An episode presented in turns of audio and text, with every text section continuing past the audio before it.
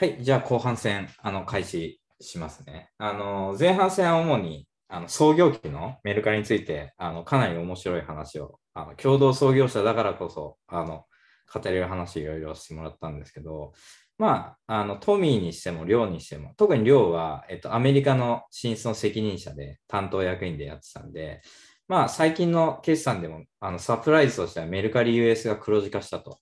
いうのが、えっと、かなりあの話題になってたなと思うんですけど、まあ、ゼロからあのやってたんで、2人に関していくと、まあ、そこにちょっと聞いていければなっていう感じですね。で僕の記憶でいくと、2013年の夏にユナイテッドとして投資するときも、確かにもうアメリカはやりますと言ってたんだけど、なんていうかな、あのまだ慎太郎さんとそんな付き合いが深かったわけじゃないから、どれぐらいの強度で言ってるのか、正直俺は分かんなかったのね、あの投資家としては。まあ、やるんだろうな、やりたいんだろうなと思ってたけど、なんか、やる意思がどれぐらいまでの強度かっていうのは正直分かんなかったっていうのがあの実在と、あのさっきちょろっと話だったんだけど、ユナイテッドが3億円投資して、毎月5000万広告費かけてるって、トミーが死にそうになってる最中に、いきなりもう2人でアメリカ出張してたよね。そうですね。慎太郎さんと。うん俺は正直、え、今なのって思ったよね、やっぱあれもね。アメリカ、え、だって日本がまだ GMV が数千、月に数千万とか、1億とかなのに、え、今アメリカ視察してどうすんのって、正直、あの、その、当事者じゃないから、ちょっと引いたところでは思ってたんだけど、あれも、寮にアメリカでいずれはやるから、入ってよって言われてから、どういうふうに具体的なアメリカ進出に向けて進んでたえっと、まあ、まずその、いついつアメリカやろうとかっていう計画は、最初の頃はまあなかったんですけど、ないよね。うん。うんそういった具体的な、それとか、日本でどれぐらいまで行ったらアメリカ行こうとか、なんかそういった話も具体的なものはなかったんですけど、うんただ、あのタイミングで出張に行ったのは、えーとまあ、やっぱり日本の方がその広告とか入れやって、ユーザーもどんどん入ってきて、ちゃんと回るようになってきて、うん。結構、結構いい感じになってきていると。うん。というところと、あと、えーやっぱアメリカの方でも、あの当時いろいろとポ、さっきポッシュマークの話がちょっと出たけど、ポッシュマークだったりとか、他にもいろいろと、まあ、フリマアプリ系のやつがいろいろと出てきてて、うん。で、ちょっと、まだどこがその勝つかとか、どこがすごいぐーんと伸びてるっていう状況ではないけど、いつどこがそうなってもおかしくない。っうん。ていう状況で、まあ、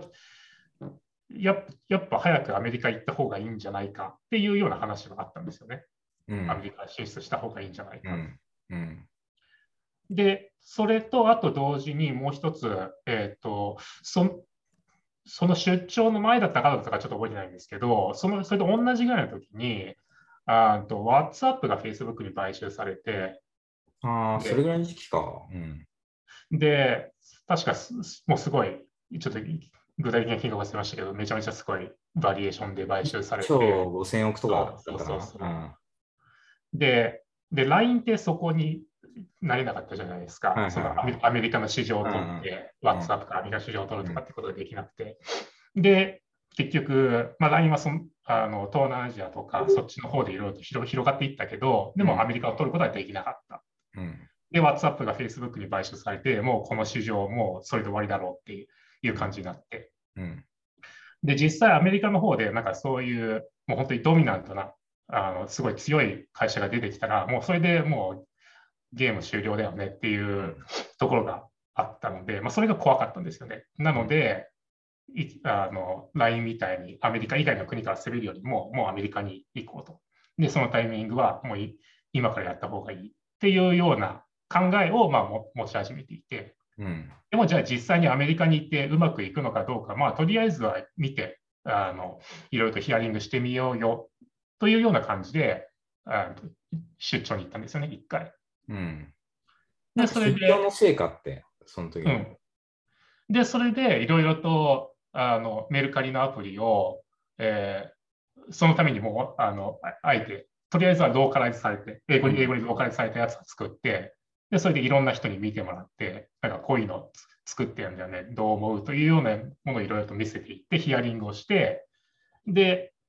でまあ、かなりひあの感触が良かった。というのと、あと、実際にあの現地のアプリを実際に使ってみても、まあ、メルカリ別に遜色ないよねというのが分かったので、その使いやすさとか機能とかそういったところに関しても別に遜色がないよねというのが分かったので、まあ、アメリカ行ってもいけんじゃないかと。いうというかあの確信が得られた。というのと、さっきも話したように、やっぱ行くなら早く行った方がいいと。うん。まあ、その理由で、じゃあアメリカ進出しようというのを決めましたね。慎太郎さんと寮でアメリカ出張行ったじゃない？当時、はい。2013年の秋だよね、確か。そうですね。うん、だから小泉さんが入ってくるか来ないかぐらいの時だと思うそうそうそう。うん、あのそれ2人で出張行って、出張中に決めたの、大体、大枠。あいや、そ,、えーと、そこで決めたわけではないですけど、戻ってきて。ととととトミーとも話さなきゃいけないし、はいはい、ただ、少なくとも自分と慎太郎さんの間ではもうこれいけんじゃないの？行った方がいいよねって感じにはなってましたね。なんか、トミーは現地行ってないわけじゃない？当時。はいはい、で、あの、寮と比べるとアメリカへの土地勘ってなかったわけじゃない？最初は。そうですね。で、もう行った方がいいって聞いたときは、で、日本はしっちゃかめっちゃかサーバーが落ちたりしてるわけじゃない？当時。CS が混乱したりとか。はい。もう行った方がいいって帰ってきて、なんかなんて言ったの？いや、あんま覚えてないですよね、そこら辺の。記憶があんまなくて。だけど、まあ、その、いや、まあ、今もそうだし、昔もそうだと思いますけど、日本のインターネット業界の人もやっぱアメリカに対するよより昔憧れは強かった気がしてて、自分もなんかアメリカ行ってそのいろんなイベント参加したりとかもしてて、そのとか、まあ、その前やってたあの会社のバンクオブイノベーションってとこでは、あの最初動画の検索エンジン出したんですけど、それとかは最初からあの、まあ、あの英語化とかして、英語のお客さんとかも多かったんで、そのそれをやりたいって気持ちは結構ずっと蓄積されてて、海海外向けのことを。であのだからまずめちゃめちゃやりたいって気持ちはあったんですよね。うん、で、まあ、現実問題としてどうかっていうと、結構まあさっきみたいな感じでカスタマーサポートとかお問い合わせとかがかなりパンク してるような状態で、なんで、かつその、まあ、まだテレビ CM も始まってない、うん、有料化もしてないみたいな感じの状況でしたよね。ただ、えっと、年明けてから徐々にそれの準備を始めてたっていうふうに記憶してますね。うん、だから実際には3月ぐらいから多分開発はアメリカ版の始めたんじゃないですかね。うん、やっぱ帰ってきてその、その出張から帰ってきてから、やそのやっぱアメリカ行った方がいいよねっていう話になったけど、うん、ただ現実問題として、そのまあ、今日本も大変な状況です。うん。とか、今、その自分が抱えているタスクと、その、うん、マーケティングもまだ攻めていかなきゃいけないし、うん、あのテレビ CM を視野に入れた資金調達もそろそろ始めなきゃいけないという状況で、自分の抱えているタスクもあるので、えー、そじゃあそれ、俺がアメリカ行ったらそれどうすんのっていう話にもなってたんで、だから、じゃあだから今すぐじゃあ行こうって話にはならなかったんですけど、うん、でもそこでやっぱ小泉さんが入ってきて、自分のタスクを全部引き取ってくれることができたので、自分はフリーになってアメリカに行くことができて、うん、なんで、まあ、そういった意味では彼があのタイミングで入ってこれたのが、メルカリが比較的早いタイミングでアメリカに行けた理由の一つでありますよね。うん、それで、えっと、寮がアメリカに移住したタイミングとサービスのタイミングっていつだっけ？移住したのが、えっ、と、えっ、と、あ3月ですね。2014年の3月にアメリカに。早く、じゃあ CM の前にもう移住してたんだ。そうですね。アメリカの、アメリカ法人を2月に登記して、3月に移住して、うん、で4月から人は雇い始めて、うん、で、サービスインしたのが、えー、8月だったかな、確か。それは、それステルスリリースだったんですけど、まずはリリースしたのが8月ですね。それはほぼ日本と同じ UI で1回出したんだっけ？そうですね。まあ、とりあえずはあの 日本ともうほぼ同じものを、とりあえずはあの変更はもう最小限にとどめて、これがどれぐらい通用するのか見てやってみようって感じで出しました。うん、なるほど。そっからまあ、あのもうだ俺も覚えてるのは、慎太郎さんは、まあ、究極日本が失敗してもアメリカが成功すればいいんだとか、うん、あのアメリカに社内のリソース9割寄せますとか、まあい、いろんなことをあの表現を変えながら、とにかくアメリカやるんだってことを言い続けて、その流れでトミーももうアメリカに完全シフトってことになってたんだよね。全社的にもうアメリカ注力だってなって。そうで、まあ、えっと、僕、えっとですね、それで言うと、うん。結局そこら辺ってなんなんでそういうふうになっていったかっていうと、なかなかうまくいかなかったからって話なんですよね。アメリカがね。うん、うん、で、そのささっき2014年にこうアメリカをのサービスとかリリースしたとき、まあ、そこら辺はもう当然その日本の開発とアメリカの開発両方やってるんで、うん、結構日本版と同じ UI だとはいえ、裏側とかはかなり開発がものすごい必要だったし、多言語化するのも結構大変だったりして、うん、あのまあほ、ほぼダブルワーク みたいな感じだったんですけど、うん、まあか、なり大変で、で、日本はそさっき前半で話した通り CM って手数料も開始して、まあ、それなりにうまく立ち上がり始めてて、ちょっとアメリカに結構、うん、もうちょっと自分たちのマインドを向けることはできてたんですけど、うん、ただ、えっと、なんか思うように全然いかない。当然その、まあ、日本とアメリカ両方やることでいいことの一つは数字を完全に比較できることですけど、うん、まあ、どう考えてもアメリカの方があのいろんな各種その数字数字が悪いわけですよね。でなんで、まあ、いろいろやり方を変えなきゃいけないっていうふうに。うん、で、まずはそういうその、えっ、と、まあ、自分たちが、そのプロダクトチームも、もう自分たちが行くことが重要だよねみたいな感じで、うん、えっと、まず、ちょっとそのアメリカに行く中心メンバーみたいなのを決めて、うん、それでまあ、中心メンバーだけ行き始める。で、かつ、それに合わせて、まあえっと、結構その全体的にアメリカ出張みたいなのも増やして、やっぱりみんな現地で一回使ってみないと分かんないよねみたいな感じ。とかを徐々に徐々に始めてたんですよね。で、それでも、まあ、あの一応まあ伸びてはいるけど、とてもそのなんかその先にすごくうまくいくというような感じはなくて、で、あのまあ、ある意味ではその日本版っていうのはいろいろ苦労しながらもあのはあったけれどもそのなんか、えーと、アプリの企画という意味では最初のものが結構当たったっていう感じだと思ってるんですけど、うん、まあ、ラッキーなことに、うん、でもアメリカはそうではなかった。でただちょっと多分ここら辺はその自分たちのまあ、自分自身の反省も含めてなんですけど、やっぱりそのうんもものすごい何か、えっと、うん。地道な改善もするけども、それだけ、それだけじゃ結構難しいよねって、あ明らかに角度を変えるためには、そのなんかやっぱ大きなそのクリエイティブな解決策が必要だよねっていう、こう、一発逆転とまではいかないですけど、うん、結構そうそういう発想にはなっていて、な,、えー、っとなので、まあそのまあ、アプリ自体のいろんな企画とか機能とかもなんか根本的に変える必要が何かあるところがあるんじゃないかっていうのを探すのもそうだしその、まあ、アメリカ事業への取り組み方っていうのもそのなんていうかなんか根本的にやり方を変えないと結構難しいんじゃないかっていう話をする中で、まあ、9割アメリカにそのプロダクトチームはリソースを振り分けるっていう感じの流れになっていくんですけど。あの時って実際9割振り分けてたあそうですね。あ、そうなんだ。日本版の、あか開えー、っと開発はっていう意味なんですけど、うん、日本版は9割、まあ、うん、まあ、多分3、4人くらいから日本版やってたの。すごいですよ。うん、めちゃめちゃそれはそれで、その、なんていうか、あの、そこはそこですごい大変だったと思うんですよね。うん、なんか結局その全社的なプライオリティっていうのはアメリカですっていうふうになってて、うん、ただ日本版は確実に伸ばさなきゃいけない。リソースはありません。その中でこうどうどう打ち手を伸ばしていくかっていう感じで実際にただその彼らが開発した機能とかで伸びてったんでそれはすごいすごいなと思うと同時に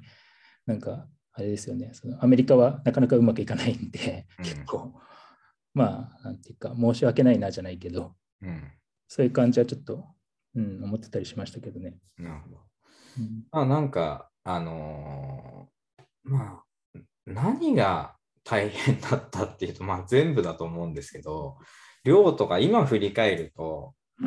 あのまあこれやっぱ大変だったなとか、もしくは今だったらもっとこううまくやれたのにとか、そのアプリそのものについてでもいいですし、その会社経営全般のどういう要素でもいいんだけど、なんかある？大変だなと思ったのは、えー、やっぱり日本とアメリカで分かれて開発をしている。で、でかつあの、日本とアメリカで、えーあのソースコードも同じで当時はね。うん。やって当当時は。うん。やっていて、で、でまあ、そこが一番その大大変という意味ではそこが大変でしたね。うん。ででトミトミとか特にそこがすごい大変だったと思うんだけど、うん。あのやっぱ日本はすすごい伸びてるし、うまくいっていて伸びているし、えーちゃんとちゃんとマネタイズもできていて、収益を上げていきいると。で、実際そこの日本の収益を上げていかないと、アメリカに投資するお金もないわけなんで、そこはどんどん伸ばしていかなければいけない。うんでだけど、アメリカの方はアメリカの方で、そのえーとりあえずはまずは日本のものを出してみて、でもそれがそのままではうまくいかなかった。なので、いろいろと変えていかなければいけない。で、なだけど、すごいめちゃめちゃ本当にもうなんかガラッと違ったものにしようとすると、日本と日本版とのそのソースコードを共有しているんで、あのそのガラッと変えることが非常に難しい。うんで、でさらにいろいろとガラッと変えてしまうと日本の、日本の方になんかよからぬ影響が出てしまう可能性もある。うんでそうするとあの、まあ、ちゃんと収益を上げているところもうまくいかなくなってしまう可能性もあると。まあ、そういったところのあのコンフリクトがすごい大変だったなと思うのと、あとはその日本とアメリカとで、えーチームも分かれていて、で、で今ではあのメルカリは結構え英語公用化が進んでいて、実際に英語でもコミュニケーションが取れる環境にはなってきているけど、当時はそんな感じ、まだそこまではなかったので、あの日本のスタッフとアメリカのスタッフがコミュニケーションを取るというのも結構難しかったんですよね。はいはいあの社内でもう通訳専属の人を雇ったりとかしていて、はいはいそういった人にミーティングに入ってもらったりとか、うんあとは仕様を全部訳してもらったりとかしてたんですけど、それは大変だね。結構大変です。それは大変だね。うんええやっぱそこのコミュニケーションとかで、あと、ただ単に相手の言ってることがよくわからないっていうだけじゃなくて、なんでそういったことを言っているのかっていうその背景とかもななかなか理解されないので、あのなんで相手がそ例えばこここの機能をこういうふうに変えたいとかって言って,、言ってても、なんでそんなこと言ってるのかわかんねえよみたいなうん。こともよくあったので、まあ、そこ、そこをどうあの円滑にコミュニケーションを取るようにするのか、スムーズに行うのかっていうのはやっぱ難しかったですね。なんか、ある日確かに取締役会の議題で日米のソースコードを分けますっていうのが、あの、うん。正直投資家としてはそこまでの解像度だとあまり多分気にしてない話じゃない、普段は。うん、まあそうですね。突然やっぱソースコードの分離っていうのがものすごい重要なテーマとして出てきて、深い議論がなされてたんだけど、うん。あれは、だから今のジレン、今、りょうが言ってたジレンマを解決するために決断したんだと思うんだけど、あれってやったんだよね、ある時にそうです。はい。あれは誰が言い出したの？結局もう、あれもなんかすごい労力かかるわけでしょ？日米のソースコードを分けるってこと自体は。まあ、そういう状況の中で誰がやろうって言い出したの？最初はトミーですね。あ、トミーが言ったんだ。うんあの、言い出しにくい雰囲気とかなかったの？えにソースコード分けんの？みたいなって当時なかったの？社内で。エンジニアとかはそれを望んでることは多かった気がしあ、ます。もともとね、あまあ、現場のね。望んでない人もいるけど、やっぱりその現場で働くときに大大きなストレスになってたのはあるんですよ。そのまあ、ソースコードが一緒がゆえ一緒なのがゆえに、そのちょっと日本とアメリカでそのなんかお互いにストレスかかる状況っていうのは常に存在してたので、ただ、まあそ、それに対するデメリットも当然あって、うん。日本にいる人がちょっとか、日本チームの人が簡単にそのアメリカの機能開発に入ってこれなくなるとか、うん。そういった、えで、今まで日本とアメリカ一体で頑張ってたのに、これから別々なのっていうのもあるし、うん。あとは、その特にその、うーんまあ、労働環境みたいな意味だけで言うと、うん。まあ、とか気持ちよく働くとか、機能開発のスピード、アメリカに対する機能開発のスピードっていう意味だと分けた方がいいんですけど、うん。それって、えー結局はその環境整備みたいなところに近しいんですよね。だから、その経営的な決断で言うと、それをやったからとして言って、うまくいく方、なんていうか、はいはい。何か機能か、新しい機能が作れるとか、そういう話じゃないんですよ。そうだよね。うんだからそそれが直結しないところが結構そのそもそも提案すべきかどうかとかその決断すべきかどうかってところに最大に悩んだところですけどね。まあ確かにきね、経営者として説明責任が果たしにくいってことだよね。あの、そうですなんか。何のためにやんのみたいなことでいくと。うん。寮とかは全責任アメリカで当時は追ってたから、うんあの、まあ、やっては欲しいけど、その、うん今、トミーが言った文脈でいくと、やったとこで結果出るか分かんないし、言い出しにくいみたいなのあったのよ、やっぱ当時、ソースコードの話でいけば。そうですね。あの、ね、あの、トミーも言ったように、まあ、それでじゃあソースコードを変えたから、じゃあそれでアメリカ事業うまくいくとかっていう確約はもう全然当然ないわけで、うん。なんで、まあ、そういった意味では、えっと、それ、それやってどうなるのっていうのは当然あるんですけど、うん。ただ、まあ、今、今のこのやり方を続けるのは、もう、まあ、アメリカうまくいくめめどが全くないな。うん。で、で、どうに、アメリカはどうにかするんだったら、もっとドラスティックにプロダクトを変えなきゃいけない、うん。やり方を変えなきゃいけないと思っていて、うん。ただそのドラスティックにやるとなったら、日本版と大きく変わっていってしまうので、うんその今のようにソースコードを分けた形で、そのドラスティックにもっと変えアメリカのアプリを変える。もうそれこそ、フリマアプリだけど、もう中身は全く違うものになる可能性もあって、それがソースコードを維持したままできるのか。うん。でさらに言えば、ソースコードが同じにななっていることによって、そのドラスティックに変えるっていうあの 判断がまあ弱くなってしまうんじゃないかっていうのは、そういった懸念があったので、うん。あのまあ、最終的には、じゃ分けた方がいいねっていう考えになりましたね。ででそこはうん結構、当時トミーとあのやっぱ一緒にアメリカにいたので、うん。いろいろと話をして、うんで、あの、帰りとトミーをよく自分が車でトミーのアパートまで送っていって、その間にいろいろと話すってことをやってたんですけど、うん。やっぱそういったところで、なんか、そうやってソースコードを分けないと、まあ、まずドラスティックに何か変えないとどうにもならないよね。うん。で、それをするにはまずソースコードを分けないといけないんじゃないかっていうような話が、トミーと自分の間ではその話が先に進んでいったんですよ。ただ、それを他の経営陣と共有するっていうところまではまだやってなくて。で、まあ、あれだよね。それをじゃあ二人だけアメリカにいて、他の経営者日本にいたしね、うん当時。うんででじゃあまあそこをじゃあどういうふうに話をするのがいいのかね。で、そもそもそれそれやった方がいいのかねっていう懸念はありましたね。なるほど。まあでも、トミーが起案をして、結果、あの、それじゃあやろうってなって、まあ、あの、一つの、だから大きいターニングポイントにはなったんだろうなってことですよね。今の US の状況の。まあそうですね。いうんそれが、まあ、ニアリーイコール、こう、なんていうか、うんで現地でそのプロダクトの人も積極的に採用していくっていううん。方針とかにもつながっていくってところですね。うん。うん。アメリカがもう社運がかかってて、まあ9割寄せてるみたいな。で、究極なんか日本で失敗してもアメリカで成功しようみたいな中で、まあ途中で、あの、じゃあ慎太郎さんが、まあだったら慎太郎さんが CEO やるべきだよねみたいな流れの中で、小泉さんがに日本では社長になってとか、で、あの、今もアメリカで、あの、CBO、あの、ねまあメルカリの、あの、ディレクターやってくれてるジョンが入ってきてっていう流れになるんだけど、まず、ジョンが入ってくるよって、いこれまたさっきの小泉さんの話みたいに、いつどういうタイミングでどう聞いたんですか？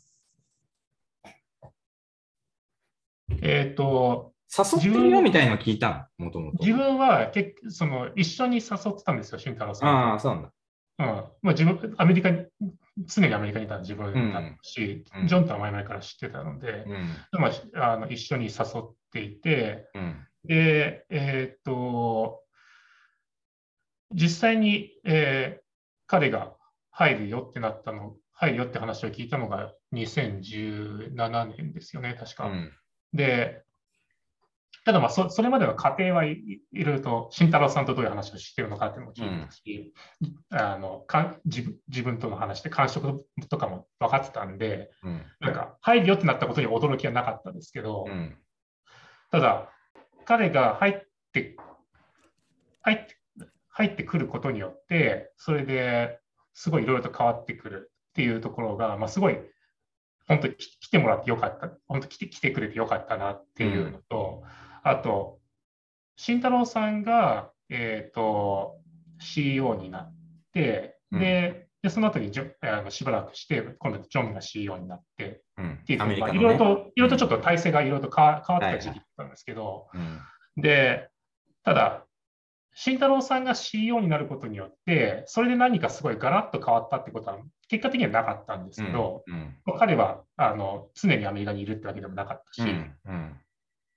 ただ、慎太郎さんが CEO になって、そこですごいジョンが、あ、慎慎太郎がすごいそこまでコミットするんだったら、あの、US 事業も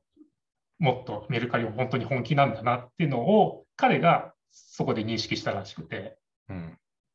なんで、まあ、慎太郎さんが CEO になることによって、ジョンが入ってきた。まあ、それがなんかすごい一番の大きな変化だったなっていう気がしますね。まあ、コミットメントを示せたってことですうね。ん。なるほど、なるほど。トミーはジョンが入ってくるよって、まあ、大体並走して聞いてたの、それは。今のような話は。誘ってるよ、みたいあそうそうですね。それは聞いてて、ぼ僕はその、えっと前々からはジョンのこと知らなかったので、な。うん。まあ、その誘ってるっていう過程で、まあ、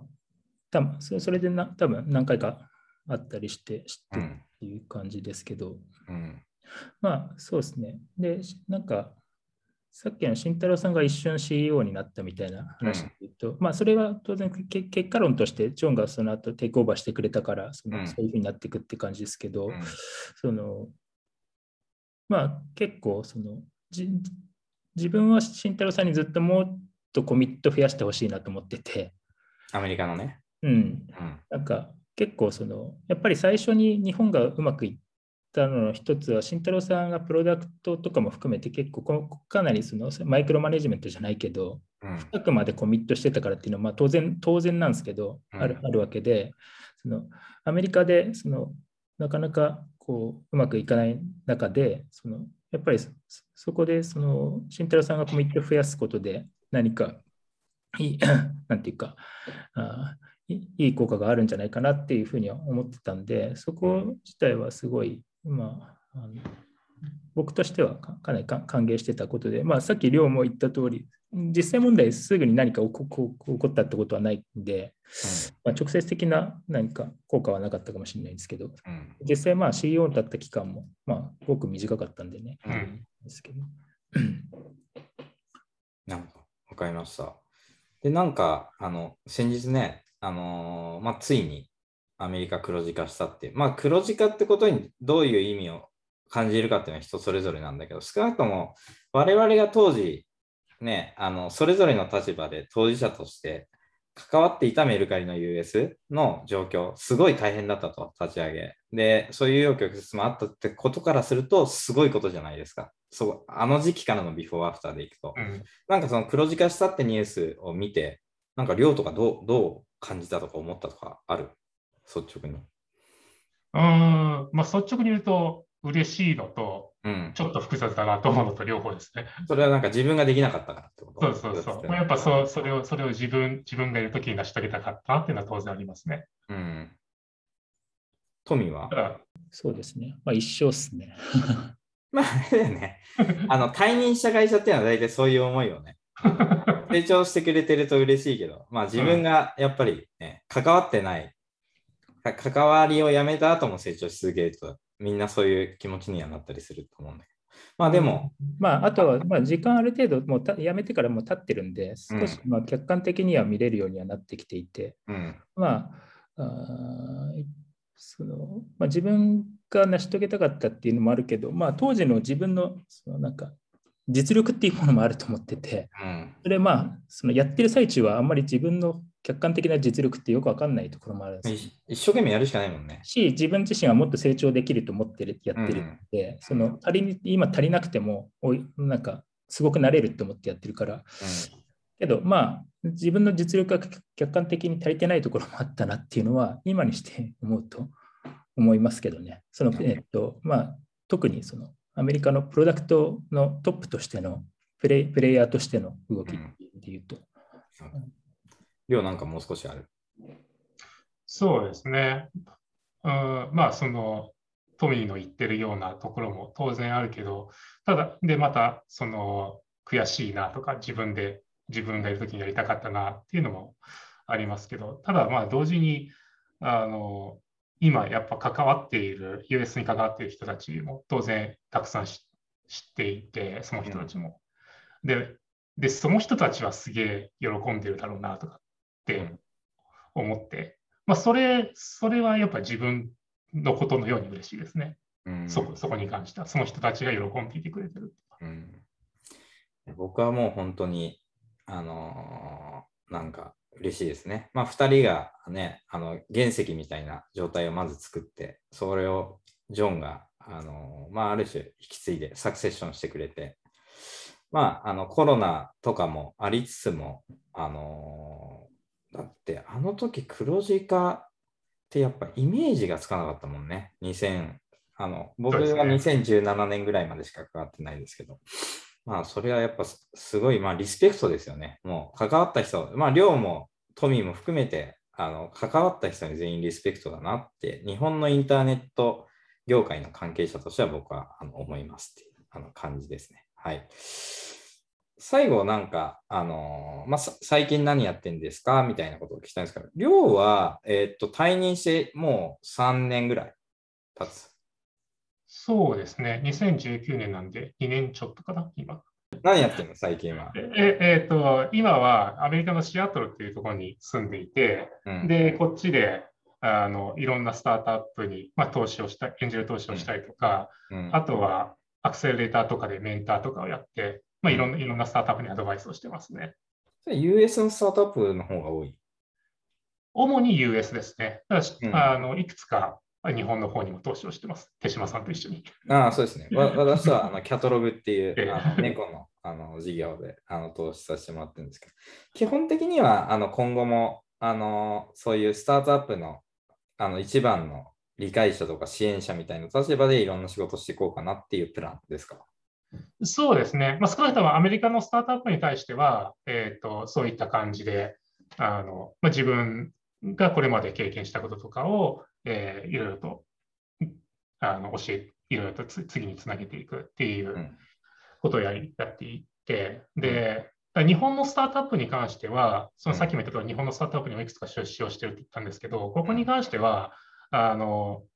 海外、特にアメリカに進出している、もしくは今後本気でやろうと思っているっていう会社に対して、すごいあの応援してあげたいな、ヘルプしてあげたいなっていう思いがあって。じゃあ、寮にエンジェル投資してもらいたかったら、まあ、アメリカとかを本気で考えてれば連絡ちょうだいっていう感じ。あそうですね。はい。うん、まあ、日本国内だけっていうところであると、多分自分がそこまでヘルプしてあげれるってことも少ないし、うん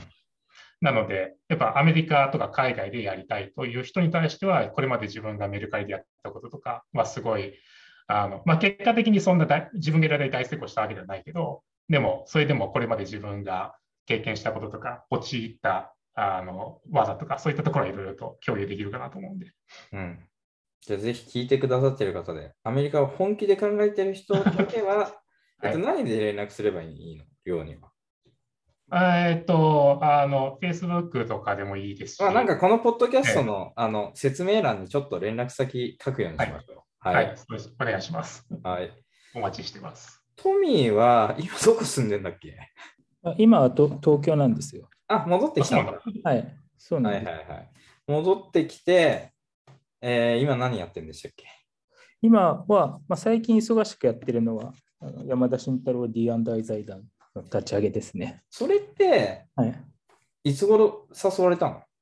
こういうのやるんだけど、どう？3, 月 ?3 月ぐらいです。あ、今年の？じゃあ最近なんだ、比較的。そうですね。え、、はいい、きなり連絡が来たの？慎太郎さんから。そうです。あの、なんか、ちょっと話さないみたいな感じで、ドキッとするじゃないですか。いや、慎太郎さんに言われるとちょっとドキッとするよね。うん、なんか、んいいいいことなのか悪いことなのかわかんなないる。ほど。え、それで何？ズームかなんかで話したあ、そうです、そうです。はいのそれでそういうこう、また、まあ、メルカリ始めるときと一緒っちゃ一緒ですよね。なんか、うんまあ、こういうことやろうと思ってるんだけど、つって、まあ、うん比較的自分も時間に余裕があったので、うん。うん。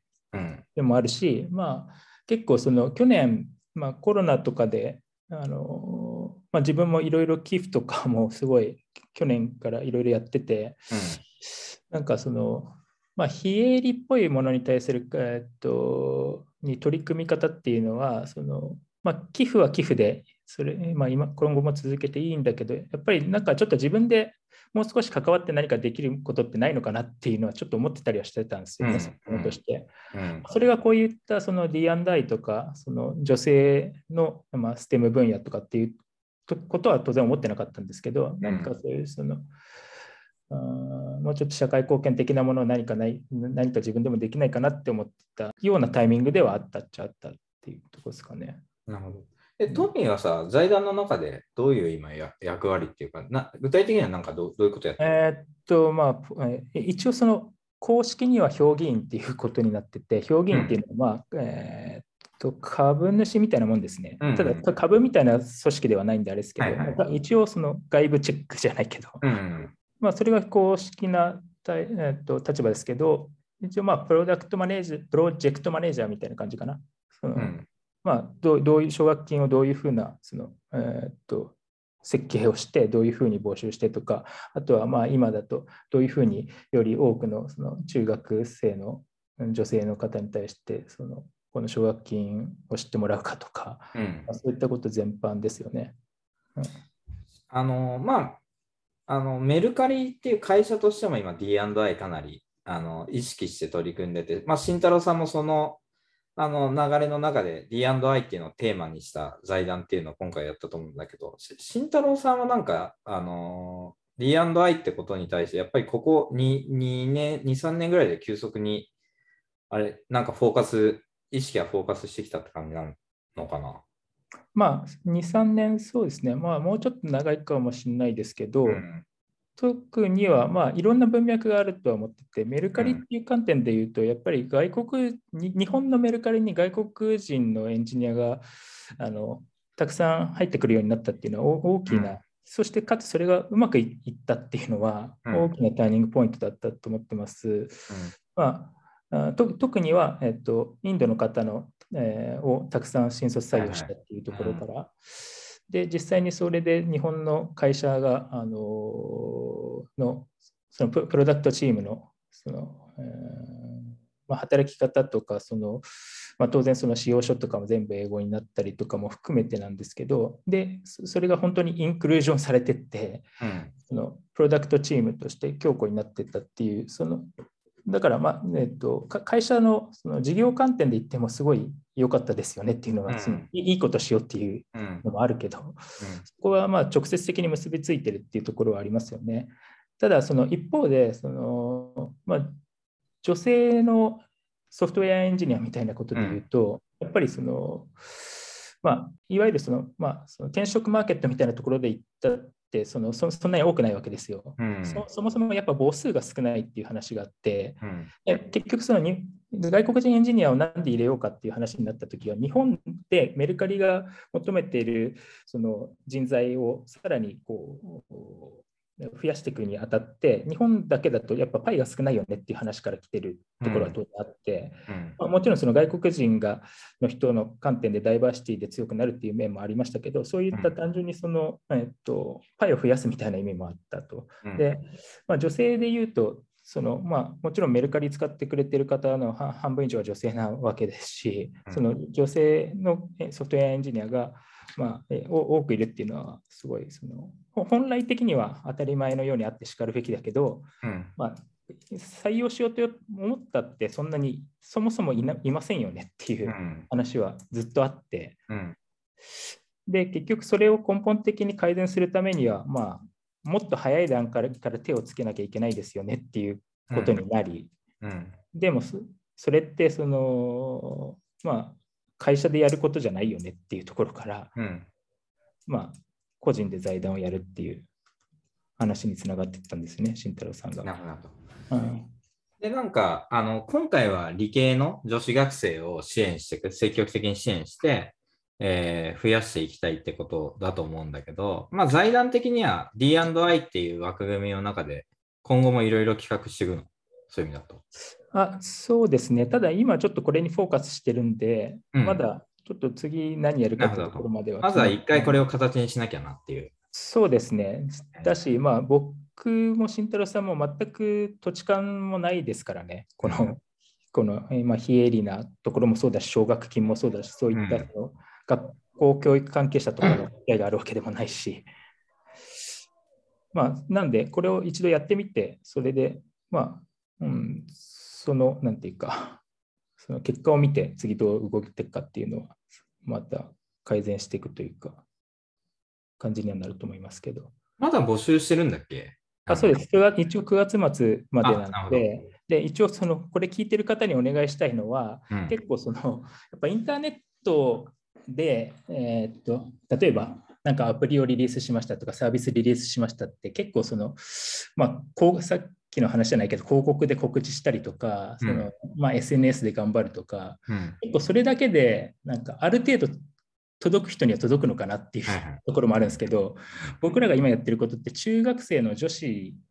中3の女子がターゲットなんですね。うん、かつその、まあ、そのそそれって結構その、まあ、直接その声を届けることがかなり難しい。うん、まあ、結まあ、直接 SNS 見てる人もいれば、まあ、親経由とか先生経由とかだったりするんですけど、うん、で、まあ、なので結構その、まあ、それなりにもうすでに応募は来てるんですけど、やっぱり告知の方法っていうのは難しくて、うん、なので、まあ、少しでもこのなんか、なんていうか、その知ってる方にシェアしていただくのもそうだし、まあ、SNS 上でつぶやいていただいてもいいんですけど、うん、そういった形で応援してもらえると、まあなんか、えっと、理系を志す女性の方が増えて、それが最終的にはいつかその、まあ、これ聞いてる人、インターネット業界の人多いと思うんですけど、自分たちのその事業にも跳ね返ってくると思うので、うん、うん、なんかそういうシェアしていただけるとありがたいなというふうには思っています。はい、あのこのポッドキャストの概要欄に山田慎太郎 D&I 財団の URL 載せとくんで、ぜひあの聞いた方は見たりシェアしてもらえると、あとは近くに、まあ、中学生か小学生の女子がいる家庭があったら教えてもらって、まあ、こういうのあるよと言ってもらえたらなとぜひぜひお願いします。はい。じゃあ、えっ、ー、と、今日はですね、あのメルカリの共同創業者の、あの富島さんと石塚さんにいろいろ、特に創業期の話とアメリカの話ですね、にフォーカスして、あの貴重な話ありがとうございました。大変、あの、多分あの聞いてる方も面白い話ができたんじゃないかなとあの思いますんで、えー、またなんかちょっと、あの、ほら、これがちゃんとあのシリーズで続けていけたら、まあ2年ぐらい、2年後ぐらいにまた最近どうなのみたいなのがあのできたらなと思いますんで。じゃあ、えー、お二人とも今日はありがとうございました。はい。ありがとうございました。